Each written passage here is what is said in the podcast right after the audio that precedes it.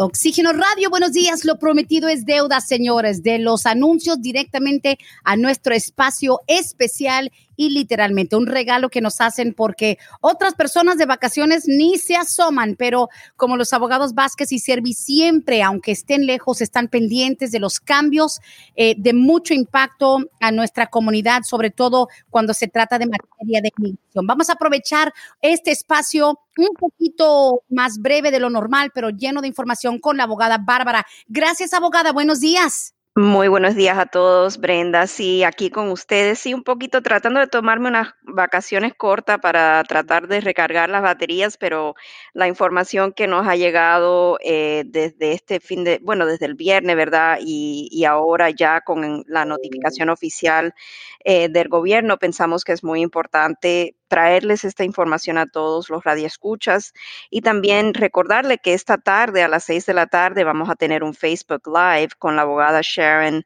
eh, Robles Glazier y también el abogado Julio eh, Saconet Valentín, quienes van a hablarle específicamente sobre el tema del DACA, o sea, las solicitudes nuevas, los requisitos, van a estar hablando sobre eso y también sobre el TPS. So, en, creo que va a ser una información muy valiosa para nuestra comunidad. Si quieren eh, hacer sus preguntas, también van a estar respondiendo preguntas durante el Facebook Live hoy día, que comienza a las 6 de la tarde por nuestra página de Facebook, Vasquez and Survey. Pero hoy día quería hablar con ustedes eh, eh, unos breves minutos para informarle qué está sucediendo con el DACA, como también el TPS. Y sabemos que desde el viernes hubo una, una nueva decisión por la Corte Federal en Nueva York, donde el juez de esa Corte Corte Federal dictaminó que eh, efectivamente el secretario interino del Departamento de Seguridad Nacional no estaba autorizado para implementar lo que es una orden restringiendo los beneficios bajo el programa de DACA.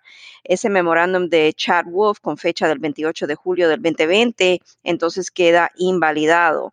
El juez eh, ordenó que la administración deberá aceptar solicitudes iniciales para los jóvenes soñadores que no habían aplicado previamente, o sea, que no están protegidos y quienes califican bajo los requisitos del DACA.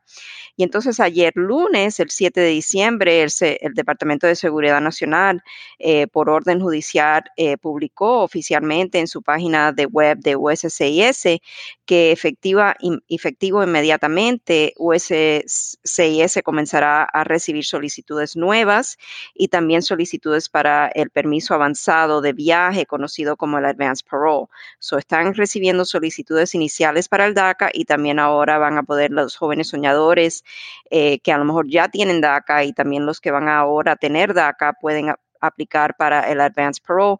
Y claro, el Advanced Parole no es eh, ampliamente otorgado, tiene que ser en circunstancias específicas, eh, tal vez por una razón humanitaria, que necesitan viajar, eh, por razones educativas, que necesitan emprender un viaje al extranjero.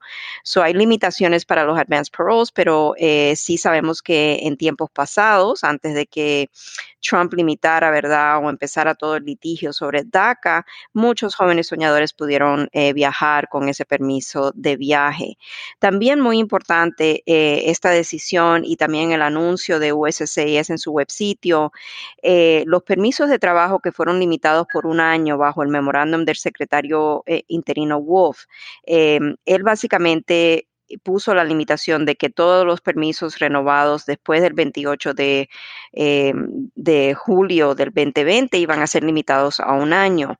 Ahora, eh, por orden judicial, todos esos permisos que fueron otorgados después de esa fecha del 28 de julio del 2020 con una limitación de un año van a tener eh, los dos años total o sea, van a darle esa extensión automática y el gobierno se va a estar, eh, va a estar notificando a esos jóvenes soñadores quienes recibieron ese permiso limitado de un año que van a tener esa extensión. So, van a, recibir algún tipo de notificación de que esa extensión se la van a estar otorgando a los permisos de trabajo. Ahora, los requisitos para el DACA siguen siendo los mismos. Eh, simplemente porque ahora el gobierno esté aceptando solicitudes iniciales no quiere decir que cambian los requisitos necesarios para el DACA. Eso siguen siendo los mismos de, cuando se implementó el programa en el 20, 2012, eh, perdón. Em, la persona tiene que tener menos de 31 años de edad o para el 15 de junio del 2012, o sea, para esa fecha tenía que tener menos de 31 años de edad, haber llegado a Estados Unidos antes de los 16 años, haber eh, residido continuamente en Estados Unidos ah, para más tardar el 15 de junio del 2007, haber estado físicamente presente aquí el 15 de junio del 2012 y en el momento de hacer su solicitud para el DACA también haber tenido eh, un estatus legal, eh, perdón, no haber tenido un estatus legal para el 15 de junio del 2012. O sea, si la persona en ese momento estaba todavía en un estatus legal porque a lo mejor entró con una visa de turista y estaba todavía durante el plazo de estadía legal, entonces no calificaría para el DACA. También estar actualmente en la escuela o haberse graduado de la high school haber, o haber obtenido lo que es el, equivalente de la high school, que es el GED, o estar a lo mejor inscrito en un programa para recibir el GED o haber sido dado de baja honorable de las Fuerzas Armadas. Eh, no haber sido convicto de una felonía, más de tres delitos menores o lo que el gobierno considera un delito menor pero significativo, y entre ellos los DUI son delitos descalificativos. para tener una idea más o menos, esta lista no es exhaustiva eh, de los documentos evidenciales que deben ir reuniendo los jóvenes soñadores que quieren aplicar por primera vez. Eh, sería el acta de nacimiento, pasaporte actualizado, récord médico dental para comprobar que ha estado viviendo en Estados Unidos durante el periodo requerido, eh, récord escolar de haber estado aquí en la escuela o haberse graduado de aquí de la high school, em, o que actualmente están en la escuela o inscrito en un programa de GED. Eh, eh, si tiene algún historial penal, es importante consultar con un abogado de inmigración antes de entregar la solicitud a USCIS. Eh, también, si tiene esos antecedentes penales, conseguir lo que son las copias certificadas de la disposición de los delitos. So, de cada lugar, de cada corte, pedir lo que es una copia certificada para que el abogado pueda estudiarlo y ver si no ocasionarían ser descalificado para el beneficio del, DACA. So, sabemos todavía que eh, el gobierno siempre está en su derecho de a, lo mejor apelar la decisión. Eh, eh, si hay una apelación, nuevamente podríamos vernos en otra situación donde a lo mejor las solicitudes son afectadas o a lo mejor las solicitudes que ya fueron recibidas son procesadas. es muy importante, yo creo, actuar lo más antes posible ¿verdad? Para que si hay una apelación, que su solicitud por lo menos ya esté en manos del gobierno y a lo mejor tenga una oportunidad de ser, eh, seguir al proceso de adjudicación y recibir el beneficio. Eh, también tuvimos noticias sobre el TPS. So, esto es muy importante porque sabemos que el TPS de muchos iban a vencer ahora para el 4 de enero del 2021 y el Departamento de Seguridad Nacional eh, va a publicar oficialmente mañana, el 9 de diciembre, en el registro federal una notificación que los permisos de trabajo bajo el TPS para personas beneficiadas bajo el programa disfrutan de una extensión automática de su permiso de trabajo hasta el 4 de octubre del 2021 y sabemos que ya para esa fecha vamos a tener una administración nueva, o puede ser que el TPS sea extendido aún más, ¿verdad? Eh, después de esa fecha del 4 de octubre 2021. A lo mejor puede haber una legislación, ¿verdad?, introducida, una propuesta de ley introducida para eh, una venida hacia la legalización para las personas con TPS. Eso vamos a estar siguiendo esas noticias eh, bien cercanamente para traerles la información a medida que la tengamos. Pero para una persona que tiene TPS y que ahora va a disfrutar de esta extensión hasta el 4 de octubre del 2021, eh, si o se le presentan dificultades en el trabajo con el permiso de trabajo que tienen que se vence ahora el 4 de enero eh, o tienen dificultades para renovar su licencia de conducir, yo creo que es importante tener a la mano una copia de la notificación eh, oficial en el registro federal para que la puedan presentar en estas, en estas situaciones, ¿verdad? Y decir, ok, porque ahí van a tener específicamente detallado que el gobierno, eh, ya sea el Departamento de Vehículos eh, de Servicios al Conductor para las licencias o su empleador, debe de continuar em, eh, el empleo o debe de renovarle la licencia de conducir.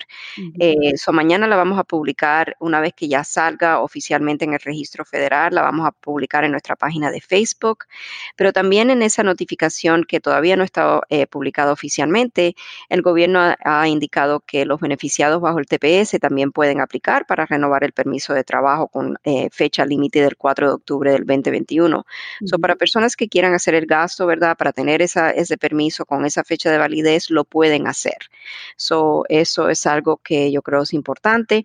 Pero Brenda, esta es la, noticia que quería traerles, hablar con ustedes un poquito, ¿verdad? Referente a todo lo que está pasando. Qué bueno, le agradecemos. Sabemos que en un momento de familia tomar este break para siempre estar en contacto con la comunidad vale oro. Sobre todo porque, como les dije yo a, los radioescuchas, ya teníamos pautada una, una eh, retransmisión del programa, de algún programa anterior, pero con estos cambios de último minuto.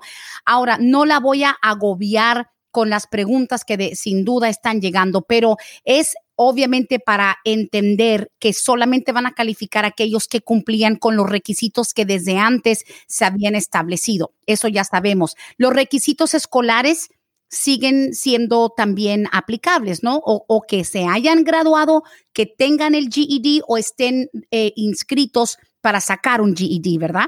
Es correcto, nada de esos eh, términos de, del 2012 han cambiado, o eso sigue en vigor eh, todo sigue igual y todo esto está publicado también en nuestra página de web eh, de Vasquez and Survey, en nuestra eh, columna de blog. Ahí pueden ver toda la información de los requisitos para el DACA, pero nada ha cambiado. So, vamos a decir que tenemos un joven que a lo mejor no se graduó de la high school, pero está interesado y tiene todos los otros requisitos necesarios para el DACA. Ese joven podría buscar inscribirse en un programa de GED para entonces poder calificar al DACA. Ahora, cuando se inició el programa de DACA, era suficiente eh, por un tiempo simplemente demostrar que el joven estaba inscrito en el programa de, del GED sin necesidad de que tuviera ya un tiempo dentro del programa. Después algunas escuelas se pusieron eh, o algunos lugares donde estaban... Em, ¿cómo se dice?, eh, aprobados para, para, poder enseñar eh, lo del equivalente de la high school, dijeron, ¿sabe que no vamos a darle la carta todavía. Vamos a esperar a ver, ¿verdad? Que el joven de verdad eh, tenga empeño, eh, demuestre un empeño en que va a cumplir con eh, terminar el programa del GED. So, eso también puede verse, pero yo creo que lo más importante que para estos jóvenes que a lo mejor no terminaron la high school, pero tienen los otros requisitos, es buscar un programa que sea válido, porque ese es otro punto, Brenda. No todos los programas de GED son válidos o reconocidos por el Estado. Certificados, es verdad. Exacto, eso es muy importante mirar ese punto. Claro, claro que sí. Y pues sin duda también eh, hay, habrá gente que dice, no, pero mira, yo tengo 26 años, sí alcancé todo, pero no estudié, pero tengo una pequeña compañía, tengo cinco empleados. Lo laboral no les ayuda a la hora de tratar de cambiarlo por un por, por la parte educativa, o sea, porque la intención era que eran soñadores que tal vez querían alcanzar otro nivel educativo. Digo para que las personas no empiezan a decir, pero es que ya yo, yo llevo tres años, cuatro años con mi pequeña empresa. Eso no es algo que desde el inicio se valía. No, exactamente no. Eh, ahora, estos términos podrían cambiar bajo una nueva administración. Eso también puede suceder. Pero por el momento, para aplicar al DACA, tenemos que acogernos a los requisitos del memorándum del 2012. Sí, o sea, nos apegamos a lo que ya se sabía. Ahora, a nivel de precios, no se está manejando ahorita, no sé si usted tenga, y yo sé que usted está en un, lugar donde tal vez no tiene acceso a todo, un rango de precios o hay un precio que, inmigración cobra que, que la gente debería saber? Sí, inmigración cobra 495 dólares eh, por hacer la solicitud eh, del DACA. So, esa información también toda la pueden conseguir en el web sitio de USCIS. Ahí eh, van a poder ver, o sea, también los requisitos o pueden buscar en nuestra página eh, de web la información. También estamos abiertos en estos momentos y también nuestras líneas siempre están operando las 24 horas, 7 días a la semana, los días feriados. So, siempre pueden llamar si quieren concertar una cita con nosotros para hacer su trámite de, de DACA. Correcto, qué buena noticia. Y para finalizar, aquellos que a lo mejor por algún descuido o porque se desanimaron, con esto cierro el segmento para que usted siga disfrutando. Lo va a necesitar, va a necesitar por lo que viene y, presiento que va a ser un tsunami, pero bueno, por fin de, de esperar, porque tal vez se van a poder cumplir. So you're going to need to recharge your batteries. Lo único para, para finalizar, los que por X o Y se desanimaron a que el gobierno tan malo, mira, I'm not going to renew, no voy a renovar el DACA o no pude por alguna cosa. Se puede técnicamente hacer la renovación del DACA y al mismo tiempo pedir el advance parole. Like, lo hacen al mismo tiempo, primero renovar y después advance parole. Ok, so si el joven no renovó su DACA y lleva más de un año ya vencido de no, no haber renovado el DACA, entonces tiene que aplicar como si estuviera aplicando por primera vez, con oh. todas las evidencias requeridas. y sí puede aplicar para el Advance Parole, pero yo le diría a los jóvenes soñadores que es preferible esperar a que sea concedido el, el DACA ¿verdad? Para que ya tenga ese estatus, o no estatus, pero que tenga por lo menos esa acción deferida ya en mano que le da la autorización al gobierno de aprobar o adjudicar una solicitud de advance parole. Yo creo que sería prematuro hacer una solicitud de advance parole junto con el DACA, no sabiendo, ¿verdad?, si le van a aprobar el DACA o no. Y es más, a lo mejor que ni sea posible, a lo mejor le rechazan si la sometemos a la misma vez, puede ser que le rechacen la solicitud del advance parole, específicamente detallando que tiene que esperar sort of como el, PIP, ¿verdad? El PIP, que es el Parole in Place, requiere que primero apliquen al, al Parole in Place y que si después, si se lo aprueban, entonces pueden aplicar para un permiso de trabajo, porque ya tienen, ¿verdad?, la base que le da al gobierno la autorización de otorgarle ese permiso de trabajo, que es el PIP aprobado. Correcto. lo mismo, eh, me imagino que tiene sentido común en estos casos con el Advance Parole. Claro. Y a pesar de todo, le reiteramos, la abogada Bárbara en estos momentos está fuera, pero la oficina está abierta, 678-303-0018, 678-303-0018. Además, otra sesión informativa live video esta noche, 6 de la tarde, a través del Facebook de Vázquez y Servi. Abogada, mil gracias. Desconéctese de nuevo y vaya a disfrutar con su familia. Le agradecemos mucho este segmento. Muchísimas gracias, Brenda, y a todos los radioescuchas. Y buenísimas noticias. No pude contener las emociones y quería compartirlos con todos. Muchísimas gracias. Yo sé que sí. Saludos a la familia. Gracias y felicidades por su aniversario. Ay, gracias. Y ahí vamos, que sean como los otros veintipico más. Oh my God, que así sea. Gracias, Igual, cuídate. Saludos. Hasta luego. Gracias.